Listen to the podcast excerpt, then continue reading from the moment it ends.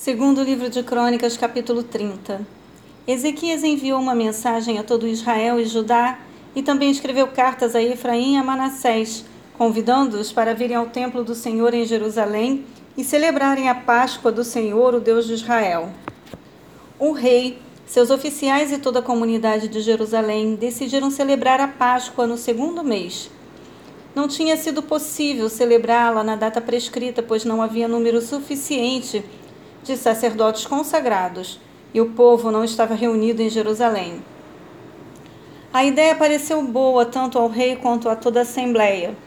Então decidiram fazer uma proclamação em todo Israel, desde Berseba até Dan, convocando o povo a Jerusalém para celebrar a Páscoa do Senhor, o Deus de Israel. Pois muitos não a celebravam segundo o que estava escrito.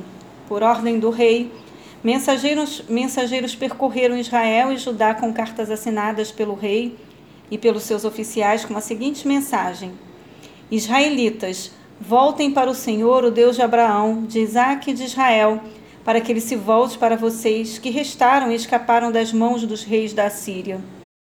Não sejam como seus pais e seus irmãos que foram infiéis ao Senhor, o Deus dos seus antepassados, de maneira que ele os deixou em ruínas, conforme vocês veem. Portanto, não sejam obstinados como os seus antepassados, submetam-se ao Senhor. Venham ao santuário que ele consagrou para sempre. Sirvam ao Senhor o seu Deus para que o fogo da sua ira se desvie de vocês. Se vocês voltarem para o Senhor, os que capturaram seus irmãos e seus filhos terão misericórdia deles, e eles voltarão a esta terra. Pois o Senhor, o seu Deus, é bondoso e compassivo. Ele não os rejeitará se vocês se voltarem para ele.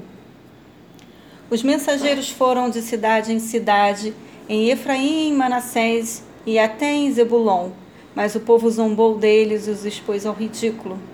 No entanto, alguns homens de Azer, de Manassés e de Zebulon humilharam-se e foram para Jerusalém. Já em Judá, a mão do Senhor, Deus, esteve sobre o povo, dando-lhe unidade de pensamento para executarem o que o rei e os seus oficiais haviam ordenado, conforme a palavra do Senhor. Uma imensa multidão reuniu-se em Jerusalém no segundo mês para celebrar a festa dos pães sem fermento. Eles retiraram os altares que havia em Jerusalém e se desfizeram de todos os altares de incenso, atirando-os no vale de Cedron. Abateram o cordeiro da Páscoa no décimo quarto dia do segundo mês.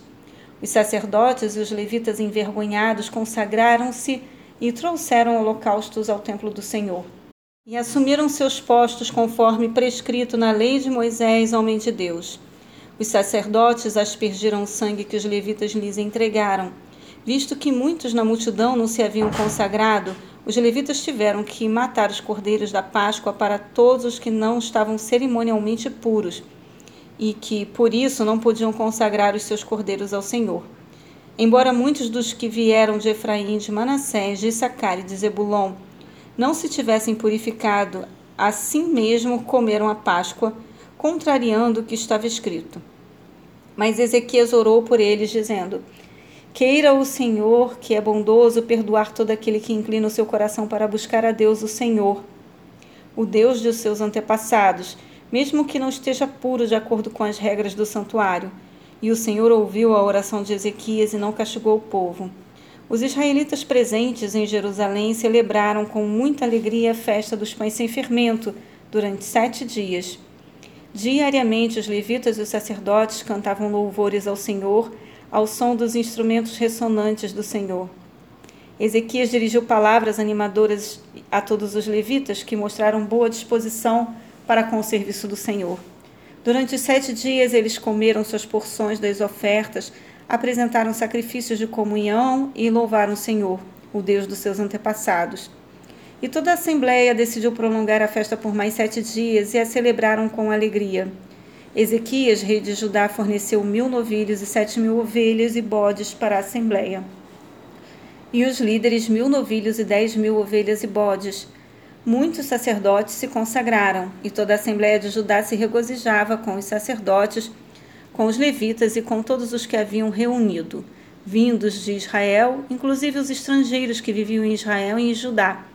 Houve grande alegria em Jerusalém, pois desde os dias de Salomão, filho de Davi, rei de Israel, não havia acontecido algo assim na cidade. Os sacerdotes e os levitas levantaram-se para abençoar o povo e Deus os ouviu. A oração deles chegou aos céus, sua santa habitação.